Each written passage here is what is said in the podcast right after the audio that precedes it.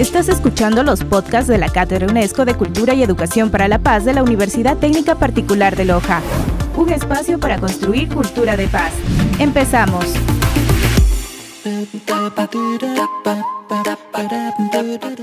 Buenos días, buenas tardes, buenas noches. En el momento en que nos escuchen, este es nuestro podcast de la Cátedra UNESCO de Cultura y Educación para la Paz, Paz Ciencia.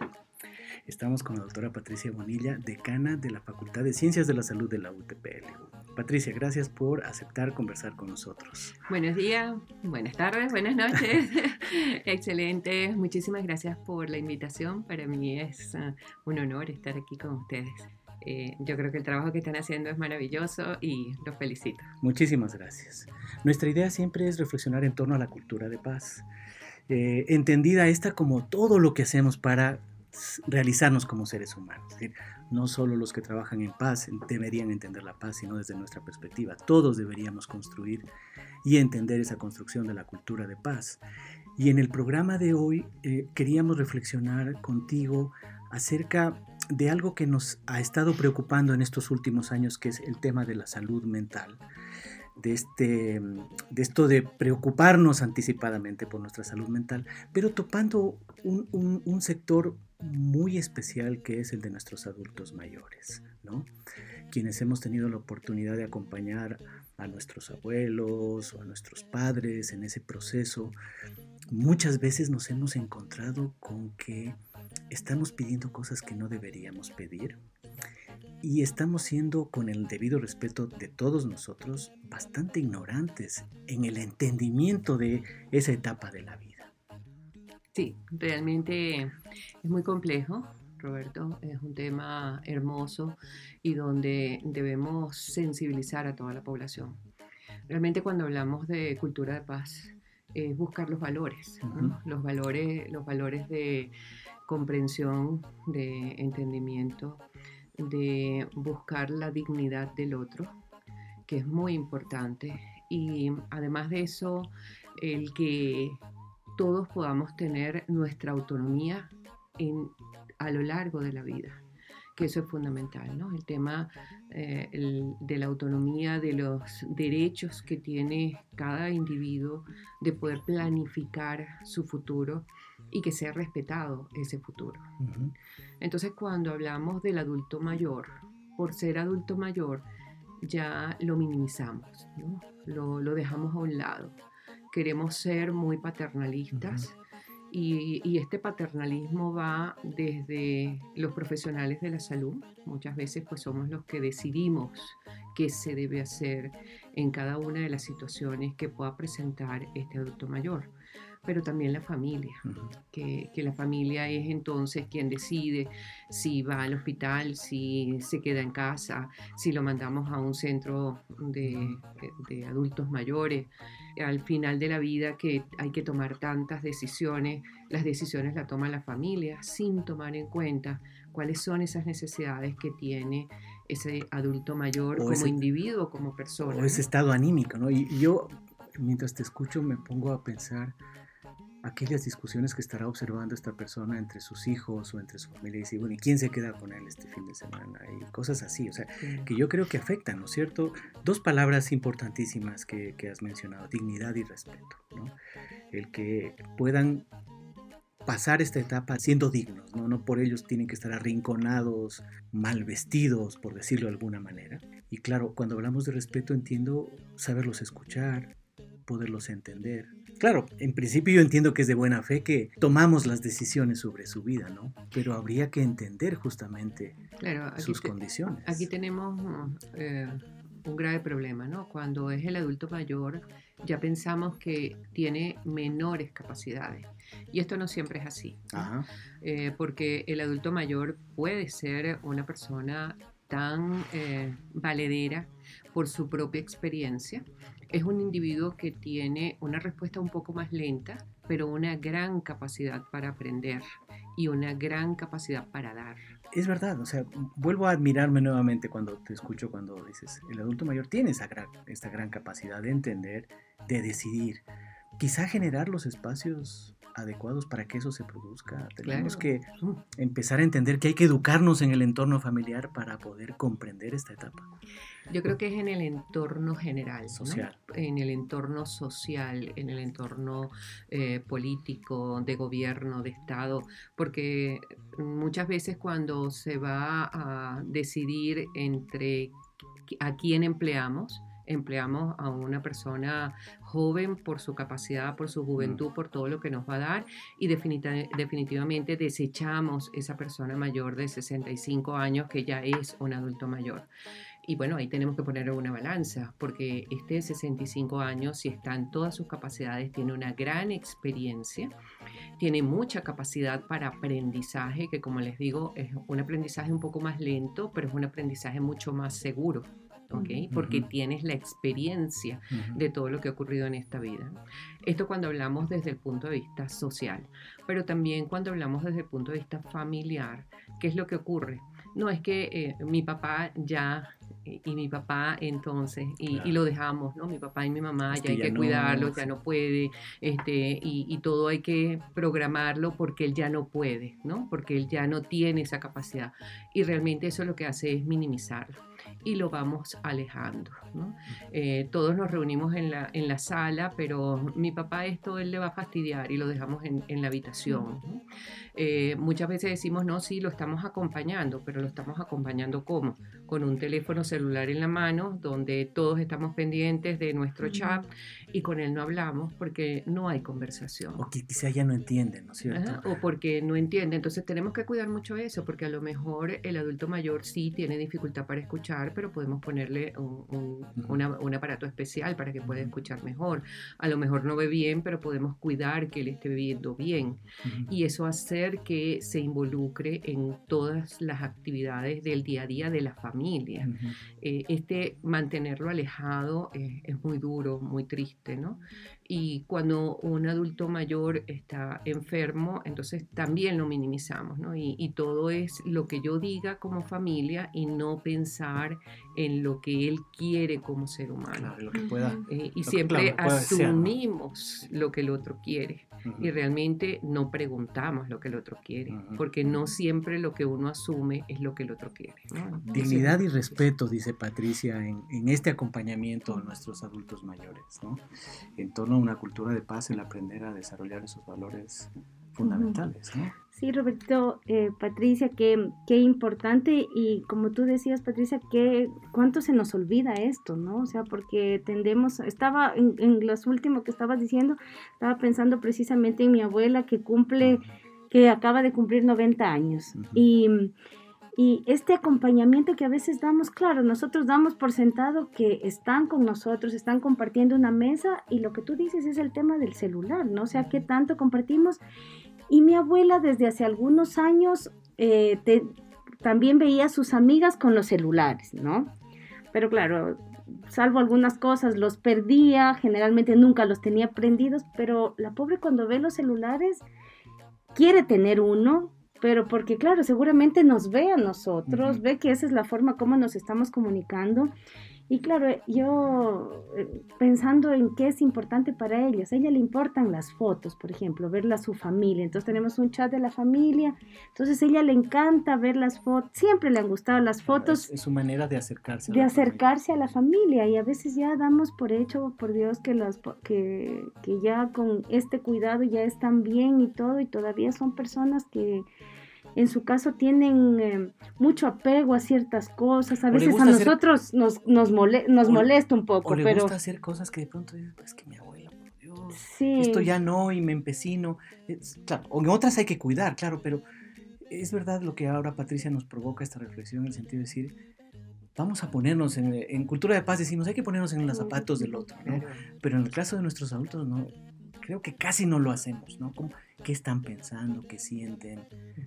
Han vivido épocas tan largas, por decirlo de alguna manera, y todas esas realidades familiares al final convergen sobre ellos. Y a la final, el, la última temporada, la que, que, ellos vivieron del COVID, fue una temporada muy, muy difícil, muy dura, muy dura. El encierro, el, aislamiento. El encierro, el aislamiento. Mis papás, eh, bueno, ya están, son de la tercera edad también, no son tan adultos, pero Em, ha sido un cambio también en la dinámica, en la vida de ellos. Mi papá era médico, él cerró su consultorio, de cierta manera él ya seguía teniendo una dinámica de trabajo.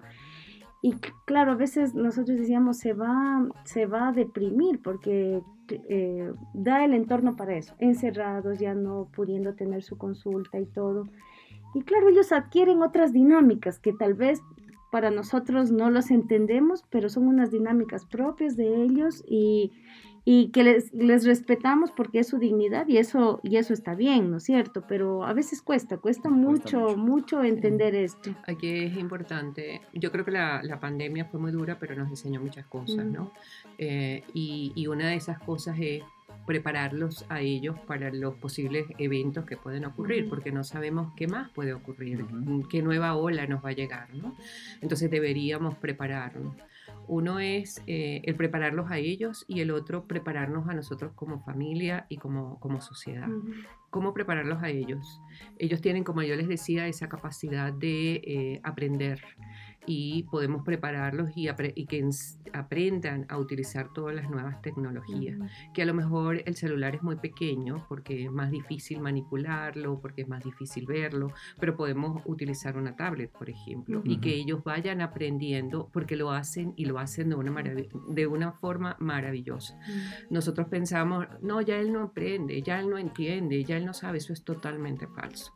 Lo otro es que justo en estos momentos de aislamiento nos dimos cuenta que los, adultos mayores tienen una capacidad de aprendizaje increíble y eso hace que desde el punto de vista eh, cerebral disminuya la posibilidad de todo lo que tiene que ver con demencia, con Alzheimer. Entonces ellos tienen la capacidad para aprender eh, nuevas cosas, como por ejemplo un nuevo idioma, aprender una, una nueva área de... aprender música eh, o cantar. Música, cantar, pero puedes aprender algo nuevo dentro de tu especialidad dentro de ah, lo que hayas hecho toda la vida, ¿ok?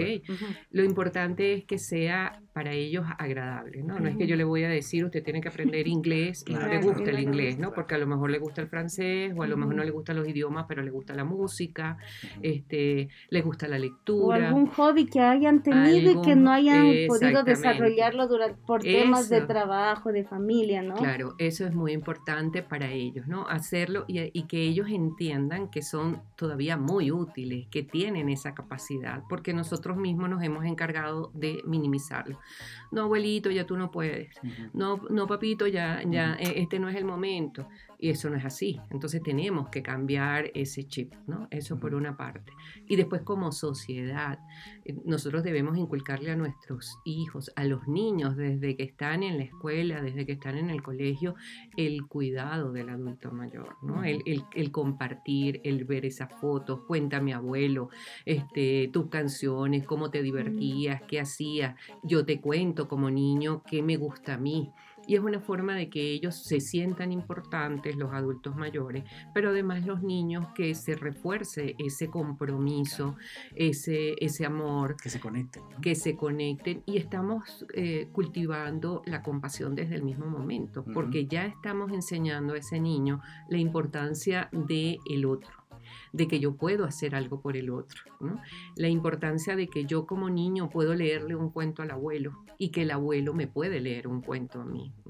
¿Por qué? Porque los dos lo van a ver de, diferentes lugares, pero van a, a compartir muchísimo y va a ser muy agradable, porque ambos se van a sentir muy queridos. ¿Qué es lo que pasa con nuestros niños? Nuestros niños tenemos una vida tan acelerada que los niños están solos todo el tiempo. Pero si el abuelo puede darle al niño y el niño puede darle al abuelo, pues eh, es una simbiosis que están creándose ahí y que no estamos dependiendo de un teléfono todo el día. Yo por experiencia propia podría decir que el tiempo que uno vivió con sus abuelos es inolvidable. Inolvidable. Inolvidable. Por el amor que uno siente y por esa conexión, ¿no? que quizá debamos cultivarla más. Eh, las universidades, algunas universidades, y creo que esa es una corresponsabilidad nuestra, tienen programas para adulto mayor, eh, programas universitarios. En algunos casos carreras formales, pero en otros no necesariamente una carrera formal, pero sí la posibilidad de desarrollar habilidades. ¿no? Y en ese compartir tienes más compañeros, conoces más gente. Eh, lo que tú dices, no te sientes útil. hay tanto de aprender de estas personas que por desgracia va pasando el tiempo y nosotros mismos vamos autoconvenciéndonos de que ya no son importantes. ¿no? Ahí hay un trabajo importante. Y Ecuador, creo yo, no estoy seguro de las cifras claras, pero es una, es una sociedad que envejece. y, y me preocupa que no estemos preparándonos justamente para poder comprender a ese grupo y para poder eh, convivir, o sea, convivir, es decir, que sea útil, que se sienta útil, que se sienta bien, entender la enfermedad, el acompañamiento, la dignidad, como tú dices. Y, permitirles autonomía. Eh, el, ser humano eh, es feliz cuando es autónomo. Él puede estar enfermo, pero si puede decidir sobre sí mismo, eso es maravilloso. Por, por, por, más enfermo que estés, si uno puede decidir qué quiere y qué no quiere, como que te sientes íntegro todavía. Cuando pierdes la autonomía es como si perdieras la vida. Entonces, muchas veces, pues, como hijos, como familia, como profesionales de la salud, queremos decidir sobre, sobre el otro. Eso es terrible. Entonces debemos, mientras ellos sean autónomos, que ellos decidan. Incluso cuando ya tenemos el, diagnóstico de una enfermedad eh, eh, de tipo demencia, tipo Alzheimer, nosotros deberíamos iniciar un proceso de planificación con la familia, con este paciente acompañado de su familia. ¿Para qué? Para que él mientras todavía tenga esa posibilidad de autonomía pueda decidir qué quiere para el momento en que ya él no lo pueda hacer realmente porque hay un trastorno cognitivo importante. Entonces ya la familia entiende realmente qué es lo que quiere ese paciente, esa persona, ese abuelo, ¿no? Y, y que eso se pueda respetar porque muchas veces al final, no, yo creo que él quería o es preferible esto porque es lo que más me conviene. También como Esto es lo que más me, me siento cómodo, lo que menos me incomoda. Lo que menos lo que se ajusta al modelo de nuestra familia, de que los hermanos se tienen que comenzar a... de esta persona. Sí, Patricia, yo le hago una consulta. Eh, o sea, esta, es, esta parte que usted indica que es importante, o sea, que las familias, por ejemplo, cuando ya eh, se identifican este tipo de enfermedades que ocurren con las personas ya de, la tercera edad, que haya este acompañamiento con un médico. Esto es muy poco, o sea, yo muy poco común que se dé. O sea, culturalmente no, culturalmente no, no, se lo tiene esa. y, entonces, claro, ahora que le escucho, digo qué importante. O sea, ya cuando estamos viendo que van avanzando, que ya eh, por ejemplo, van perdiendo la audición y eso los va ya desconectando poco a poco. Ellos también ya van siendo conscientes de que están un poco desconectados, pero ¿cómo seguirles respetando esto y por qué es importante? Tal vez las personas no sepan que ahora hay, eh, o sea, que hay especialistas que pueden orientar a las familias, que pueden ayudarnos de cierta manera a prepararnos, ¿no? De mejor manera para, para afrontar esto y sobre todo creo que lo que nos queda es respetar la dignidad de las personas, que no los hagamos menos, sobre todo estaba escuchándola en lo que decía, personas que han sido muy, muy independientes y autónomas toda la vida, o sea, cómo eso les llega a, trastocar y hasta un poco envejecer más el tema de que ya no son libres para tomar sus propias decisiones porque otros están tomando por ellos. Claro. Bueno, hay, hay un proceso que se llama el proceso de planificación de decisiones anticipadas, que mm. normalmente hacemos mm, los que manejamos la parte de cuidados paliativos, ¿no? Y lo hacemos cuando el paciente tiene todavía esa capacidad de autonomía. Y, hablamos no solamente de si quiere estar en un hospital o si quiere eh, eh, estar en casa, si quiere entrar a terapia intensiva o no, sino abarcamos todo. ¿Qué significa todo? El hecho desde el punto de vista espiritual, ¿no? ¿Qué le gustaría? Qué necesidades tiene. Y, hablamos de la necesidad de paz, la necesidad del perdón, pero también la necesidad de asistencia, ¿no? el hecho de, que no tenga dolor. El, dolor se considera un, el, que no tratemos adecuadamente a un paciente que tiene dolor, se considera un trato inhumano. Y estamos hablando de un problema a nivel mundial ético. Entonces, eso es necesario y lo otro es que el paciente tiene derecho a decidir que quiere tener el mejor profesional de, salud, eh, de decidir quién lo quiere acompañar. a decir? Yo quiero que este médico, me siento cómodo con este médico o este médico. No es que mamá o papá, es, no, yo me siento, confío en su palabra. Exactamente. Entonces, esta persona tiene la capacidad, cuando nosotros vamos hablando, porque además esto es un proceso, no es que nos hablamos y esto ya es ley, no, es un proceso donde poco a poco, según cómo vaya evolucionando y el paciente vaya eh, eh, hablando y viendo, pues él va decidiendo eh, con quién quiere que lo acompañe, dónde quiere estar, qué quiere que le hagan, ¿ok?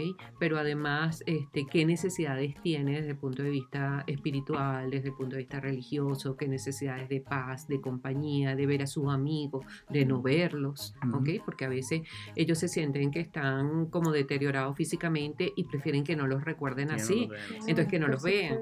En cambio, otros sí tienen la necesidad de que sus amigos, su compadre, su vecino lo vea. Entonces, eso nosotros tenemos que conocerlo.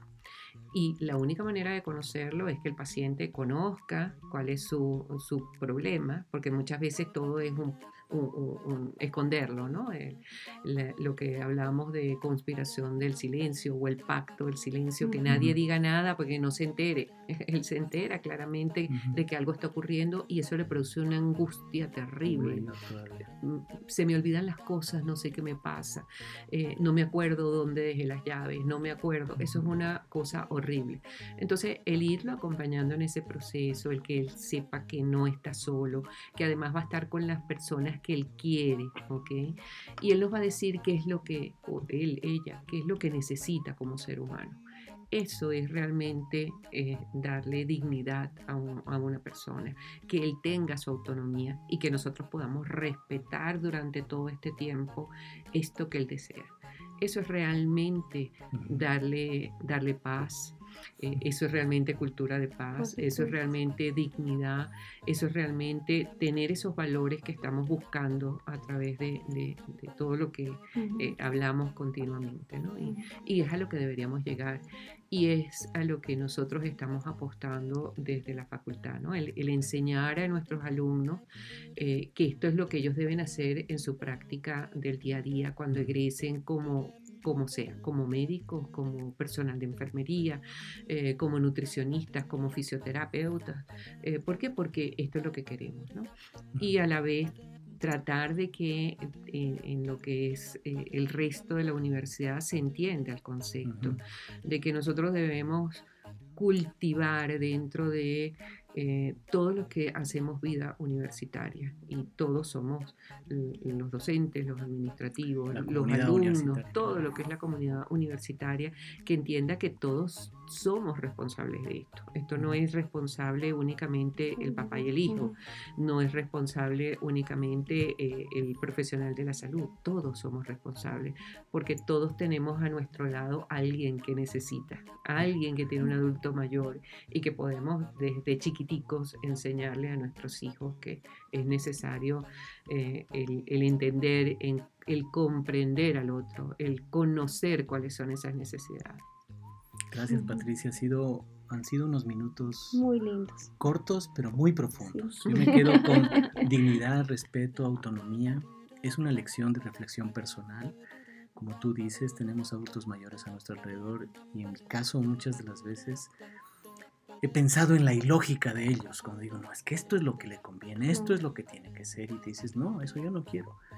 Y claro, te molestas, no lo entiendes, pero efectivamente, y me alegra mucho que tengamos profesionales que nos puedan orientar, ¿no? Y, yo creo que el mensaje de, este, de este podcast de paciencia es eh, ayudémonos, busquemos ayuda como familias para poder entender y generemos las mejores condiciones de dignidad, respeto y autonomía para nuestra gente, Gaby.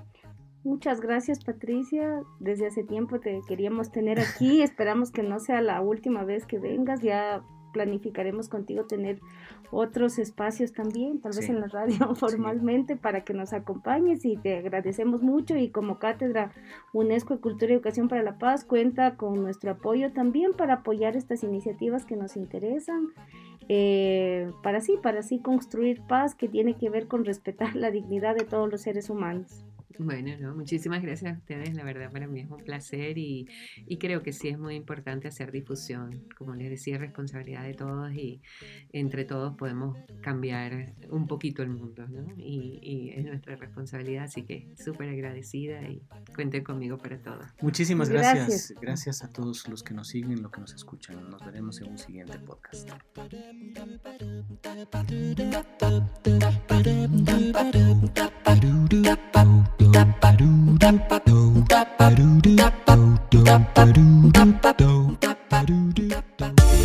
Esperamos que el podcast de hoy te haya gustado. Recuerda que tienes todos los podcasts disponibles en nuestro portal web www.catedrasunescopaz.utpl.edu.es. Nos vemos en el siguiente programa.